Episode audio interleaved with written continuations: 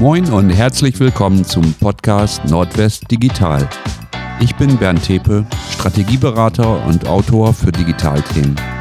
In meinem Podcast spreche ich mit Praktikern, die mit ihrem Wissen, ihrer Arbeit und ihren Ideen die digitale Transformation in unserer Region voranbringen. Von meinen Gästen möchte ich vor allem erfahren, worauf es besonders ankommt, damit Digitalisierungsprojekte in Unternehmen erfolgreich verlaufen.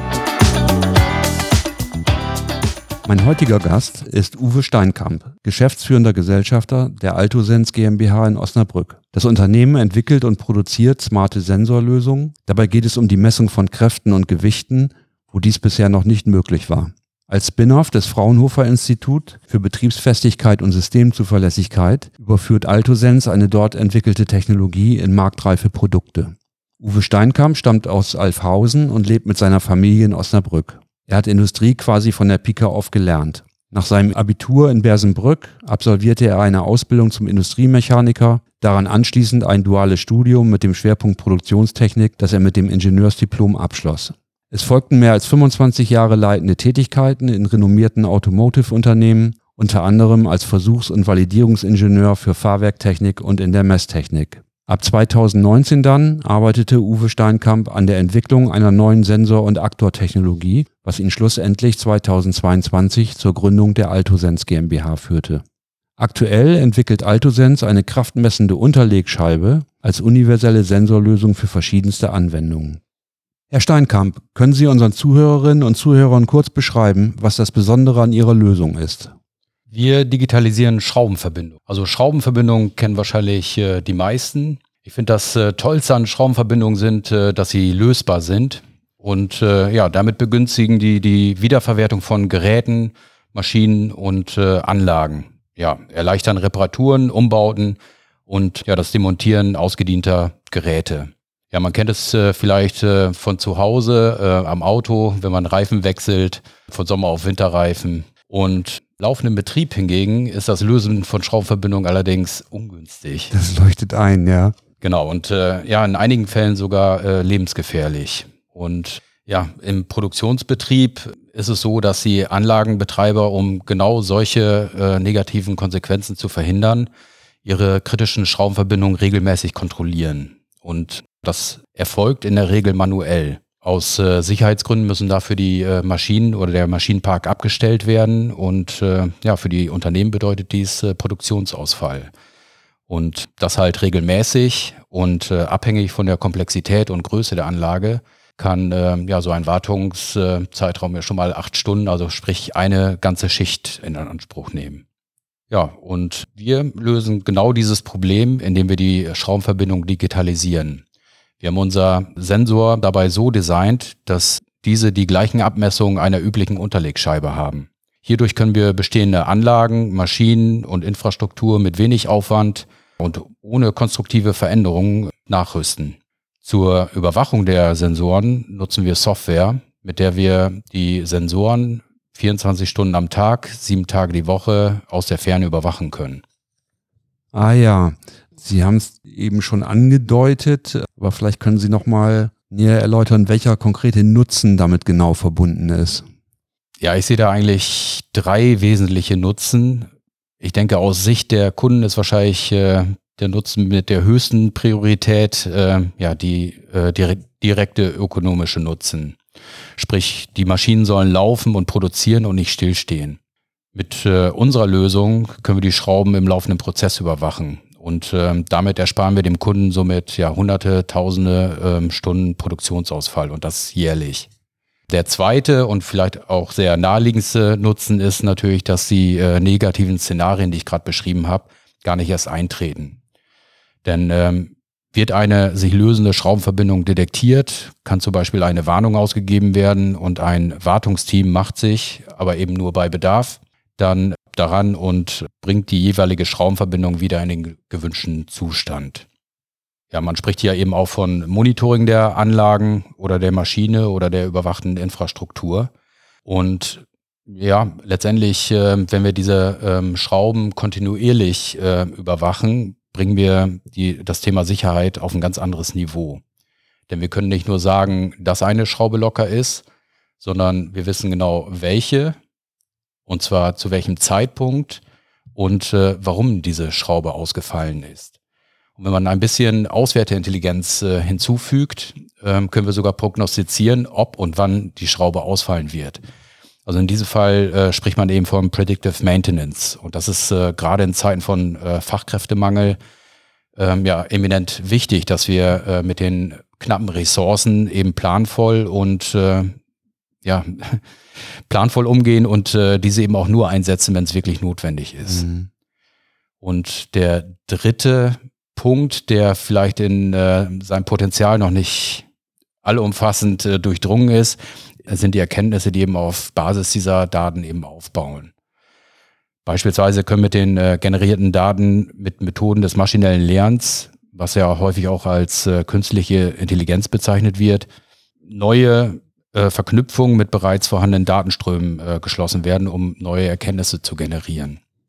Und last but not least ähm, können wir mit äh, diesen Daten dem äh, Hersteller oder Betreiber solcher Maschinen und Anlagen zu neuen Geschäftsmodellen und damit eben zu neuen Einnahmequellen verhelfen. Wie sind Sie auf das Thema Sensorik gekommen? Ja, das äh, Thema Sensorik begleitet mich eigentlich seit dem äh, ersten Tag meiner Ingenieurslaufbahn, ähm, die ich beim damaligen Arbeitgeber ZF begonnen habe. Für diejenigen, die ZF so nicht kennen, also die ZF entwickelt äh, am Standort Dieling äh, Fahrwerkbauteile beziehungsweise auch ganze Achsen. Also es sind die Bauteile, die am Auto zwischen äh, Reifen und Karosserie verbaut sind. Und die liegen zwar so ein bisschen versteckt hinter dem äh, Reifen, sind aber eminent wichtig für das Fahrverhalten und für die Fahrsicherheit eines Fahrzeugs. Und ähm, ja, für die Auslegung dieser Fahrwerkbauteile ähm, sind im Wesentlichen zwei Ziele äh, entscheidend. Also zum einen handelt es sich um sicherheitsrelevante Bauteile, sprich, sie dürfen während der Fahrt nicht kaputt gehen. Mhm. Und auf der anderen Seite ist es so, dass ähm, sie möglichst leicht sein sollen, ähm, um den Benzinverbrauch des äh, Fahrzeuges gering zu halten. Ja, diese beiden Entwicklungsziele, die stehen sich so ein bisschen unversöhnlich gegenüber. Ja, klar. So heißen ja, je mehr Sicherheit man ins Bauteil packt, umso schwerer wird's, was ähm, dem Benzinverbrauch so ein bisschen äh, ja, ja. stört. Auf der anderen Seite, je leichter es ausgeführt wird, umso weniger Last kann es ertragen. Das bedeutet in letzter Konsequenz, dass äh, ich, je genauer ich die Last im realen Betrieb bestimmen kann, umso exakter kann ich das Optimum zwischen Bauteilsicherheit und äh, Leichtbau erreichen. Ja, eine wichtige Randbedingung bei dieser Lastermittlung ist hierbei, dass das äh, Fahrzeug durch den Einbau der Sensoren eben nicht äh, verändert werden darf. Also man kann sich das vorstellen, wenn man ein Glas Wein hat und man macht diese Klangprobe, indem man mit dem Finger entlang fährt, gibt es einen ja. bestimmten Klang wenn man das Glas noch ein bisschen mehr füllt, ist der Klang halt anders. Ja. So ist es ähm, letztendlich auch in der Ermittlung der Daten beim Fahrwerk. Ja, und letztendlich, ähm, wir sind eben so vorgegangen, dass wir aus den vorhandenen Fahrwerkbauteilen ähm, ja, Sensoren gebaut haben.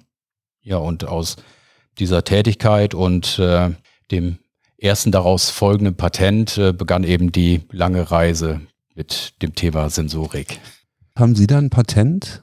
Ja, genau. Zusammen mit äh, meinen ehemaligen Kollegen haben wir ein äh, erstes Patent aufgebaut. Damals ging es um die Kraftermittlung an einem Kugelgelenk, was wir zu einem dreiaxialen Sensor ja, umfunktioniert ja. haben. Wie ist dann die Gründungsgeschichte der Altosens GmbH? Ja, ich habe irgendwann nach meiner Tätigkeit als äh, Versuchsingenieur die Möglichkeit bekommen, ja, Vorentwicklungsabteilung für Produkt und Prozesse zu leiten und ein Teilaufgabengebiet war es da, den Markt nach interessanten äh, Technologien äh, zu screenen. Und äh, so bin ich eben auf die ja, Sensortechnologie vom Fraunhofer LBF aufmerksam geworden. Und ja, als mir die Technologie vorgestellt worden ist, ja, habe ich sofort Feuer gefangen und hatte quasi so ein Flashback ähm, in meinen alten Job, ähm, wo ich gedacht habe, so, oh Mann, also die Technologie, wo kann man die überall einsetzen? Also yeah. beispielsweise im Topmount beim Fahrzeug, hohe Kräfte, wenig Platz oder Hilfsrahmenlager, ebenfalls wenig Platz, komplizierte Lastverteilung oder halt auch im äh, Lkw-Bereich, am Königshapfen auch so eine neuralgische Stelle, hohe Lasten, wenig Platz, komplizierter ja. Lastverlauf und das waren so Punkte, wo ich gedacht habe, ja, die Technik hat äh, Potenzial. Ja. Und äh, ja, das Thema Gore ein bisschen, äh, ja, bis ja ungefähr Weihnachten 2020, wo ich mich intensiver dann äh, damit beschäftigt habe, die Potenziale zu nutzen. Ja, und letztendlich als Vorsatz für das äh, neue Jahr 2021 äh, fasse ich dann den Entschluss, ja, die Chance zu ergreifen äh, yeah. und ein Unternehmen eben ausgehend von dieser Sensortechnologie zu gründen. Ja, ich habe dann äh, meinen alten Job gekündigt, evaluierte die Möglichkeit der Unternehmensgründung zusammen mit dem Fraunhofer Institut. Ähm, das habe ich dann angesprochen und stieß dabei auf äh, ja, große Offenheit und äh, ja auch große Unterstützung für die Idee. Also die Fraunhofer grundsätzlich sind ein Bauchladen von äh, vielen guten ähm, Ideen, Technologien und äh, unterstützen Gründungen von Spin-off mit äh, hauseigenen Inkubatoren. Die nennen sich äh, CoLab und Ahead. Und diese ähm, Programme bin ich eben zusammen mit äh, zwei Wissenschaftler vom Fraunhofer Institut durchlaufen. Und ähm, ja, dort haben wir eben auch ja, das Handwerkszeug oder ein Teil des, äh, des Handwerkszeugs zur Unternehmensgründung eben ähm, beibekommen. Und im April 22 äh, haben wir dann die Altosens UG gegründet, ähm, die dann äh, ja, Ende letzten Jahres im Dezember dann zur Altosens GmbH mündete. Ja, im Nachhinein ist es ja immer so, dass viele Dinge so ihren Sinn ergeben. Also so wie Sie die Geschichte beschreiben, ist es ja tatsächlich so, dass Ihre Ingenieurstätigkeit, die dem voranging, geradezu zwangsläufig auf die Entdeckung dieser Technologie hinführen musste. Also da, da hat ja offensichtlich zusammengefunden, was ohnehin zusammengehörte. Wer gehört denn noch zum Team? Ja, also das äh, Gründungsteam besteht aus äh, drei Personen. Das ist äh, neben mir eben äh, der Jan Hansmann und Sebastian Ries. Beide kommen vom äh, Fraunhofer LBF und die bringen eben neben der Persönlichkeit eben auch äh, die Historie der Sensortechnologie mit. Darüber hinaus ähm, gehört der Markus Fämel zum Team. Er arbeitet als Entwicklungsingenieur für Altosens. Und ähm, wir haben noch einen vierten Gesellschafter, der aber jetzt äh, leider aus äh, privaten Gründen demnächst ähm, ja, das Unternehmen verlassen wird. Ähm, dafür werden wir ähm, aber zwei neue Kollegen ähm, innerhalb der nächsten ein, zwei Monate wieder an Bord holen. Ja, zum Team selber ähm, würde ich auch die Hochschule Osnabrück äh, dazu zählen, mit der wir sehr stark kooperieren. Ähm, wir bieten äh, den Studierenden ähm, hierbei einen aus meiner Sicht spannenden Einblick in die Herausforderung eines ja, sehr, sehr jungen Unternehmens, beispielsweise durch Projektarbeiten. Aber für uns ist es natürlich neben den wertvollen Erkenntnissen aus diesen Arbeiten, ist diese Kooperation eminent wichtig, um äh, ja auch die Möglichkeit zu haben, potenzielle neue Teammitglieder ähm, kennenzulernen. Altosens äh, befindet sich ja im ICO Innovationszentrum Osnabrück. Ähm, können Sie uns dazu kurz was sagen? Also zu den, zu Ihren Räumlichkeiten hier und äh, zur Verortung des Unternehmens? Genau, also die Postadresse von Altosens ähm, ist die des äh, ICOs. Ähm, wir haben ähm, hier einen ICO Friends Vertrag, das heißt, äh, werden hier schon sehr gut unterstützt. Weitere Räumlichkeiten haben wir ähm, im benachbarten äh, Seed House und äh, ja, das Seed House ist ein äh, Startup-Inkubator für digitales Farm- und äh, Food-Bereich. Dort haben wir eben ein Büro und ähm, nutzen eben die Werkstattmöglichkeiten. Wie haben Sie und Ihre Mitstreiter sich gefunden? Ja, letztendlich das Fraunhofer Institut für Betriebsfestigkeit ist neben der TU Clausthal und TU Dresden eigentlich ähm, ja, das Mecker für ähm, Betriebsfestigkeit. Das heißt, diesen Kontakt ähm, gibt es halt schon lange und speziell zu diesen beiden äh, Kollegen ist es so, dass wir uns im Rahmen von äh, Forschungsprojekten kennengelernt haben. Ja, und letztendlich haben wir gemerkt, dass, äh, ja, dass es menschlich, fachlich und auch vom Wertesystem passt, sodass äh, wir gesagt haben, ja, let's, let's do it. Ja, super. Wenn wir mal tiefer einsteigen, ähm, was ist das grundlegende Funktionsprinzip Ihrer Lösung? Ja, genau. Also es handelt sich um einen äh, kapazitiven Kraftsensor. Kapazitiver Kraftsensor, also letztendlich kann man sich das äh, so vorstellen wie in der Schule. Man, äh, der Plattenkondensator, der äh, seine Kapazität eben in Abhängigkeit des äh, Abstandes und in diesem Fall eben in Abhängigkeit der anliegenden Kraft verändert. Und ja, letztendlich durch den speziellen und äh, patentierten Aufbau unserer Lösung sind äh, die realisierbaren Sensoren besonders flach und überlastfähig. Was wäre da ein Anwendungsbeispiel? Ja, die Anwendungsmöglichkeiten äh, sind vielfältig. Also wir sehen äh, großes Potenzial dabei äh, bei der Deutschen Bahn, um ehrlich zu sein. Ähm, ja, in Deutschland ähm, also Deutschland verfügt über ein äh, Schienennetz, insgesamt äh, 33.000 Kilometer Länge und äh, 23.000 Kilometer davon sind für Geschwindigkeiten größer 160 km/h geeignet. Das bedingt äh, größere Aufmerksamkeit und ja, auf diesen Strecken sind, äh, also werden die Gleise von über 100 Millionen Schrauben in Position gehalten. Wenn sich diese Schrauben lösen, kann man sich vorstellen, dann äh, ja, kann es äh, zur Zugentgleisung kommen, quasi zur Katastrophe. Ja. Und äh, um diese Katastrophe eben äh, zu vermeiden, sprich auch äh, die Sicherheit äh, gewährleisten zu können, äh, schickt die Bahn eben äh, Bahnmitarbeiter über die Gleise, um die äh, Schraubenverbindung unter anderem eben manuell zu überprüfen. Und da, wo ja, Leute auf der Bahn oder Bahnstrecke rumlaufen, kann ja. kein Zug fahren. In der Konsequenz heißt das, dass ähm, dadurch der Bahn ähm, ja, jährlich äh, zwei Millionen Stunden Streckenverfügbarkeit verloren ah, ja. geht. Also ein wahnsinniges äh, Potenzial, ähm, was gehoben werden kann. Und ja, mit unserer Lösung können wir diesen Schatz heben und ähm, ja, einen kleinen Beitrag eben auch zur Mobilitätswende leisten. Welche weiteren Anwendungen sind denkbar? Letztendlich alle Anwendungen, ähm, wo sicherheitskritische Schraubenverbindungen vorhanden sind. Ähm, weitere Anwendungen, wenn man hier rausschaut, sieht man eben Windkraftanlagen. Ja.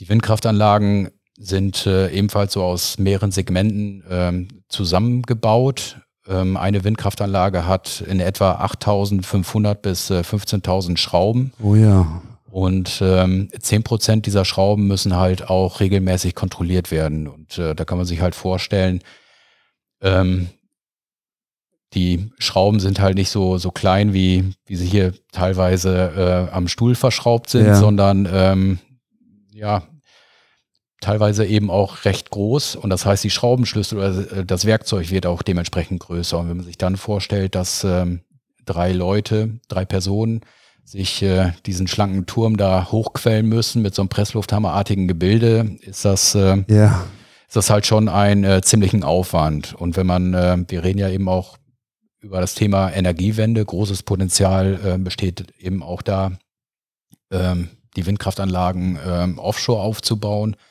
Und ähm, dort ist es natürlich so, ähm, wenn dort eine Windkraftanlage ausfällt, ähm, ja, ist es nicht nur mit dem Reparieren getan, sondern es muss erstmal ein äh, Team und ein äh, Schiff oder ein Hubschrauber äh, geschartert werden und was da natürlich ein riesiges ähm, Kostenrisiko ist. Und das ist ähm, so ein Anwendungsfall, wo ebenfalls unsere Lösung äh, prädestiniert ist. Ja, gleichzeitig äh, sprechen wir aktuell mit äh, Maschinen- und Anlagenbetreiber, ähm, wo wir ja eben die häufig abgeschriebene Infrastruktur ganz einfach durch Austauschen der Unterlegscheibe äh, monitoringfähig machen. Also Stichwort Retrofitting. Ja, ganz genau. Ach so, ja genau. Unser erster Kunde übrigens äh, kam historisch bedingt äh, aus, aus dem äh, Automotive-Umfeld. Ja. Dort ähm, nutzen wir die, ich würde es mal als ähm, große Schwester der Unterlegscheibe bezeichnen, ja, zur ähm, Gewichtsmessung eines Lkw-Anhängers. AltoSense bietet eine integrierte Soft- und Hardware-Lösung an. Wie ist Ihr Geschäftsmodell? Genau, also aktuell bieten wir ausgewählten Pilotkunden die Möglichkeit, äh, unsere Sensoren in ihrer Anwendung zu testen. Und äh, hierbei verkaufen wir eben nicht nur die Sensorprototypen, sondern unterstützen ja im Prinzip von der Konzeptentwicklung bis zur möglichen späteren Serienbelieferung ich finde, das ist eine Win-Win-Win-Situation, weil mit dem Vorgehen stellen wir sicher, dass äh, wir möglichst nah eben auch äh, unser Produkt äh, an den Kundenanforderungen entwickeln. Letztendlich ist äh, unser Ziel, äh, möglichst maßgeschneiderte Lösungen äh, für unsere Kunden zu haben. Und genau, neben dem Verkauf von Sensorlösungen umfasst dies eben auch für einige Anwendungen das Angebot als as-a-Service-Geschäftsmodell. Hm, wo sehen Sie die größten Herausforderungen für ein Start-up? Ja, also die Herausforderungen sind äh, vielfältig. Ähm, die Frage ist, welches sie, sind die größten? Ich glaube, was alle Startups gemein haben, ist, äh, ja, am Anfang hat man eine Idee und auf der anderen Seite fehlt es halt an allem. Also keine Infrastruktur, keine Abläufe, kein Name, ja, in vielen Dingen auch äh, keine Erfahrung. Letztendlich die äh, größte Herausforderung ist, sich durch diese große Anzahl an offenen Baustellen äh, durchzuorchestrieren und äh, ja, einfach bei der Themenvielfalt nicht den Fokus zu verlieren. Äh, wie machen Sie das, den Fokus nicht zu verlieren? Ähm, Worauf konzentrieren es, es Sie hilft, sich? Es hilft, ähm, wirklich mit vielen Leuten zu sprechen. Also äh, gerade da helfen auch äh, andere Startups, äh, die eben von außen äh, auf die Idee gucken. Da ähm, hilft das Umfeld, also eben die, ähm, ja, das äh, Startup-Ökosystem hier, also die Leute hier im mhm. ICO, im Seed-Haus. Und das hilft ungemein, um äh, ja, sich jedes Mal wieder ja, neu, neu zu fokussieren und ja. zu schärfen, weil äh, die Gefahr ist in der Tat schwierig. Ja. Wie weit sind Sie mit der Entwicklung? Ja, wir haben äh, jetzt Anfang April quasi rechtzeitig zur Hannover Messe die dritte und finale Iterationsschleife unser, ja, zum Designkonzept unserer Kraftmesser- und Unterlegscheibe fertiggestellt. Und äh, ja, der nächste Schritt ist die Herstellung der Serienreife. Ähm, welche Schritte sind dazu noch notwendig? Ja, uns fehlen eben für die Markteinführung noch die äh, entsprechenden Absicherungstests und ähm, ja auch die Nachweise. Also Stichwort CE-Konformitätserklärung. Genau. Für wann rechnen Sie mit einer Serienreife? Das ähm, hängt jetzt so je nach Anwendungsfall ab, ähm, kann das zwischen äh, 12 und 18 Monaten liegen. Ja, aber dann sind Sie für ein Startup ja schon relativ schnell auch. Also das heißt, dass Sie nach zweieinhalb Jahren, wenn ich das jetzt richtig überschlagen habe, die Serienreife anstreben. Also zweieinhalb Jahren Gesamtentwicklungszeit. Ja, aber letztendlich ähm, muss auch irgendwann äh, der Return on Invest kommen. Also äh, letztendlich gedanklich, glaube ich, ist, ist das Gefühl, ähm, dass, dass ich schon länger dabei bin, also yeah. eben durch, durch die äh, ganze Historie. Ja. Yeah. Auf der anderen Seite denke ich, macht es aber auch Sinn, ähm, die Entwicklungszeit eben zu beschleunigen und ähm, die Technologien in den Markt zu bringen, weil ja, klar. Ich, also weil wir eben auch den Bedarf sehen und yeah. vielleicht an, an den Stellen auch helfen können. Ja. Ja, Kommen wir zu unserer Standardschlussfrage. Wo sehen Sie aktuell die größten Herausforderungen bei der digitalen Transformation in unserer Region? Ja, für die Digitalisierung braucht es halt äh, technische Lösungen und äh, ja, einen Mentalitätswechsel. Also im Prinzip auch Menschen, die dies herbeiführen und äh, ja, ein Ökosystem, das äh, dies unterstützt. Und äh, zumindest beim Letzteren kann ich sagen, das äh, scheint ja auf jeden Fall gegeben zu sein. Wir hatten es ja auch gerade schon mal angesprochen. Also letztendlich, also seit der Gründung haben wir viel Unterstützung erfahren. Also beispielsweise durch das Seedhaus hier in Osnabrück, durch die äh, N-Bank, durch das ICO hier, wo wir sitzen, die Wirtschaftsförderung Osnabrück, der Hochschule Osnabrück und ähm, ja, vielen äh, verschiedenen lokalen Unternehmen, die uns äh, wirklich mit Rat und Tat ähm, auch ähm, zur Seite stehen. Und von daher auch an dieser Stelle ja vielen Dank an die Unterstützenden. Also vielleicht, um die Frage dann äh, final zu beantworten, vielleicht ist die größte Herausforderung der Mentalitätswechsel. Ja. Herr Steinkamp, herzlichen Dank für die spannenden Einblicke und Informationen, die Sie mit uns geteilt haben. Ja, ich danke mich auch. Haben Sie Tipps für spannende Themen und interessante Gesprächspartner? Dann nehmen Sie gerne Kontakt auf. Sie erreichen Nordwest Digital auf LinkedIn und über die Website berntepe.de. Wenn Ihnen Nordwest Digital gefällt, freuen wir uns über Likes und Follower auf Ihrer Podcast-Plattform und auf LinkedIn. Tschüss und bis bald, sagen Bernd Tepe und das Team von Nordwest Digital.